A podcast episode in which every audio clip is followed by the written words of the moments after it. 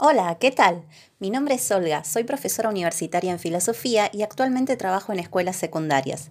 Este espacio fue creado para compartir lecturas y explicaciones de los temas que suelo abordar en asignaturas como proyecto de investigación, filosofía y construcción de ciudadanía. Los invito a pasar, escuchar, analizar, reflexionar, dialogar, incluso filosofar. Sapere aude, atrévete a pensar más allá de la pizarra, hay un mundo por descubrir y desnaturalizar.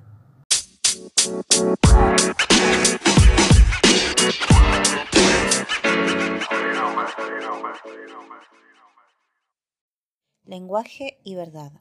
Al comienzo de esta introducción y a propósito del conocimiento, hemos dicho que éste se expresa por medio de afirmaciones, con lo cual tomamos partido en favor de una aproximación lingüística a la cuestión. No es la única. En su análisis de la ciencia, ciertos filósofos ponen el énfasis en lo que conciben como un determinado modo de pensamiento, especialmente privilegiado, el pensamiento científico. Pero el pensamiento es privativo de quien lo crea y solo se transforma en propiedad social si se lo comunica a través del lenguaje. Sin textos, artículos, papers o clases, la ciencia no sería posible. El lector no se sorprenderá, por tanto, de que en este libro adoptemos un enfoque lingüístico del fenómeno científico, sobre todo en relación con el examen de sus productos, por cuanto socialmente la ciencia como cuerpo de conocimientos se ofrece bajo la forma de sistemas de afirmaciones. Ello se corresponde con una tendencia característica de este momento de la historia de la cultura, como es la de privilegiar el papel del lenguaje en el análisis del arte, de las sociedades o del hombre, y también en los campos de la lógica, la matemática o la teoría del conocimiento. Por tanto, cuando tratemos acercar acerca de conjeturas o teorías científicas, debemos entenderla como propuestas, creencias u opiniones previamente expresadas por medio del lenguaje. Cuando nos referíamos a la concepción platónica del conocimiento, empleamos la palabra verdad. En ciencia, la verdad y la falsedad se aplican a las afirmaciones o enunciados y no, por ejemplo, a los términos. Tiene sentido decir que el cielo es azul, es verdadero o falso, mas no lo tiene decir que cielo o azul lo sean. Platón exigía, como ya señalamos, que para que un enunciado exprese conocimiento debe ser verdadero. Intuitivamente, esta pretensión parece razonable, ya que nadie admitiría que se pueda ofrecer conocimiento a través de afirmaciones falsas. Pero la cuestión es mucho más difícil de lo que aparenta. Como veremos más adelante, una teoría científica puede expresar conocimiento y su verdad no estar suficientemente probada. Dado que el problema radica en la esquiva significación de la palabra verdad, tendremos que aclarar en qué sentido la utilizaremos. No hay obligación legal o moral de emplear la palabra de uno u otro modo. Para la significación de las palabras hay usos impuestos, generalmente más de uno, pero no hay razón para adherir a la tesis esencialista y autoritaria, según la cual cada palabra tiene un significado privilegiado y auténtico en tanto que los demás son espurios.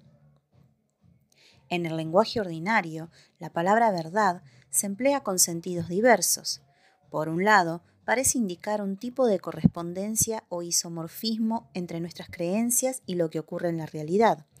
Dicho con mayor precisión, entre la estructura que atribuimos a la realidad en nuestro pensamiento y la que realmente existe en el universo pero a veces parece estar estrechamente ligada a la idea de conocimiento, lo cual podría transformar la definición platónica en una tautología.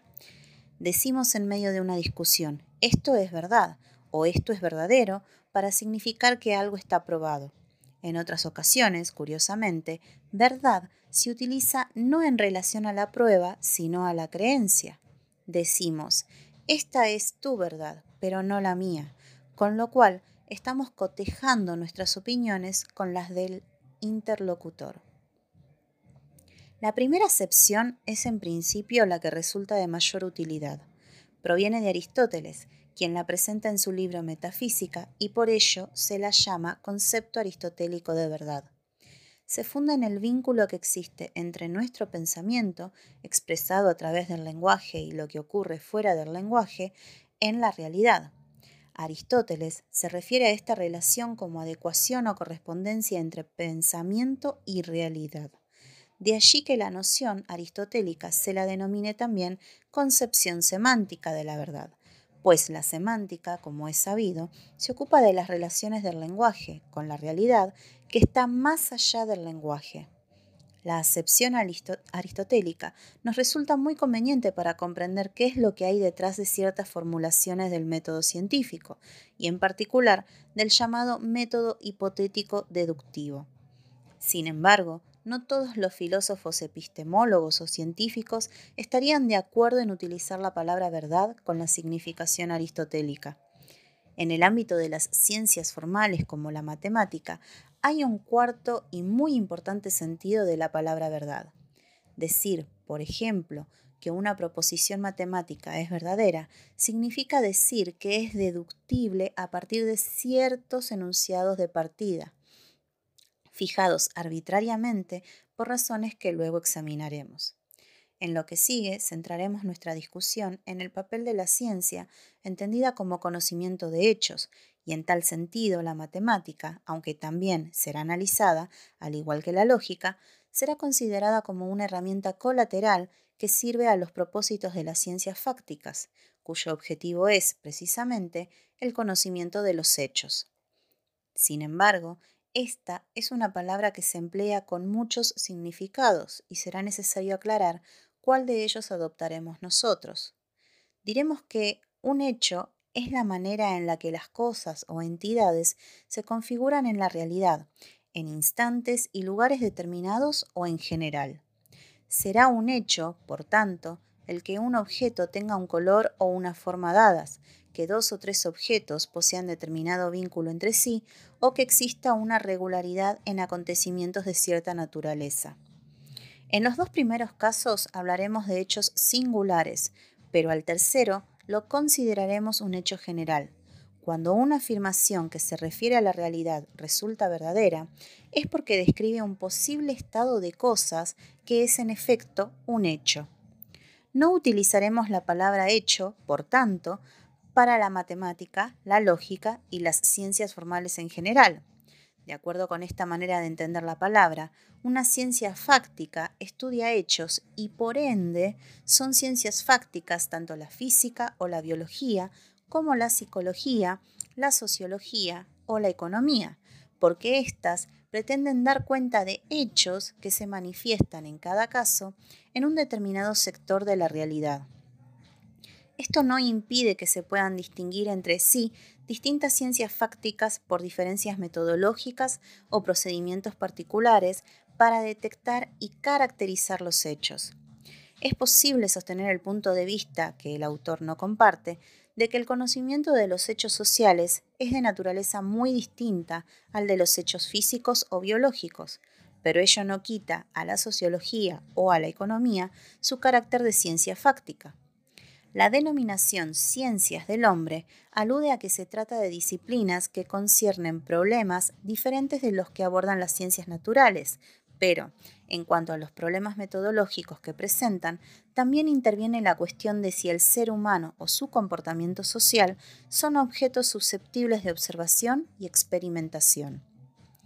En el ámbito de las ciencias fácticas, el concepto aristotélico de verdad parece indispensable. De manera no rigurosa, podemos presentarlo de este modo. Se supone que, por las reglas gramaticales, semánticas y lógicas del lenguaje, quien realiza el acto pragmático de afirmar un enunciado pretende describir un posible estado de cosas y al mismo tiempo persuadirnos de que ello es lo que acontece en la realidad.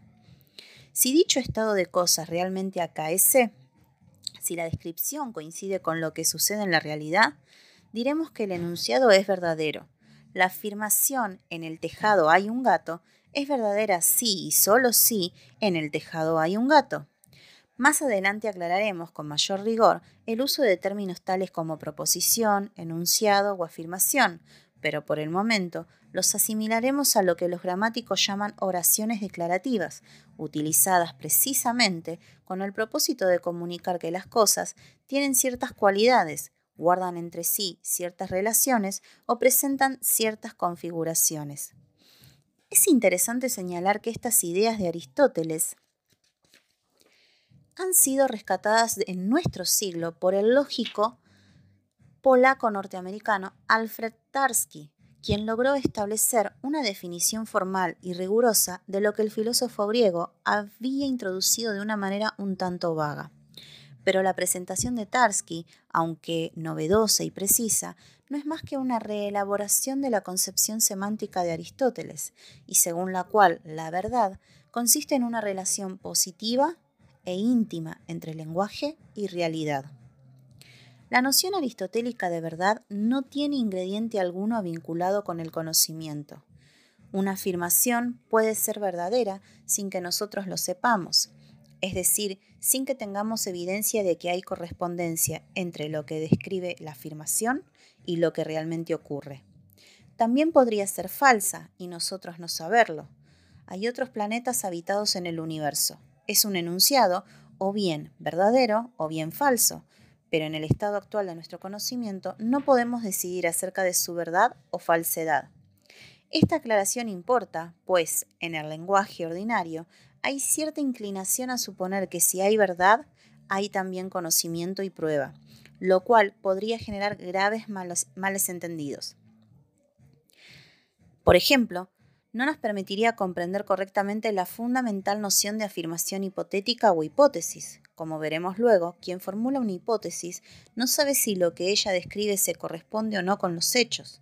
La hipótesis es una conjetura, una afirmación, cuyo carácter hipotético radica en que se la propone sin conocimiento previo de su verdad o falsedad.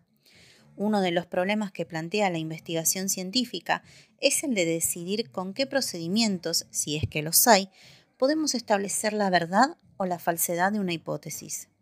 Y conviene aquí recalcar que desde el punto de vista del avance del conocimiento científico, puede ser tan importante establecer una verdad como una falsedad, es decir, la ausencia de correspondencia entre lo que se describe y lo que realmente acontece. En la historia de la ciencia, hay muchos ejemplos de hipótesis falsas que sobrevivieron durante largo tiempo hasta que se logró probar su falsedad son casos ilustres las que afirman la inmovilidad de la Tierra y el fijismo de las especies. En síntesis, es necesario discriminar entre la verdad y el conocimiento de la verdad, entre la falsedad y el conocimiento de la falsedad. La operación de establecer si una afirmación es verdadera o falsa pertenece al ámbito del conocimiento y es posterior a la comprensión del significado atribuido a los términos verdad y falsedad. Quien toma una fotografía no sabe de inmediato si se corresponde o no con el objeto fotografiado, es decir, si es nítida o está distorsionada. Lo sabrá luego de que sea revelada, pero la fotografía ya será nítida o distorsionada antes de que el fotógrafo conozca el resultado de esa operación y pueda asegurar que ha tomado una buena o mala fotografía.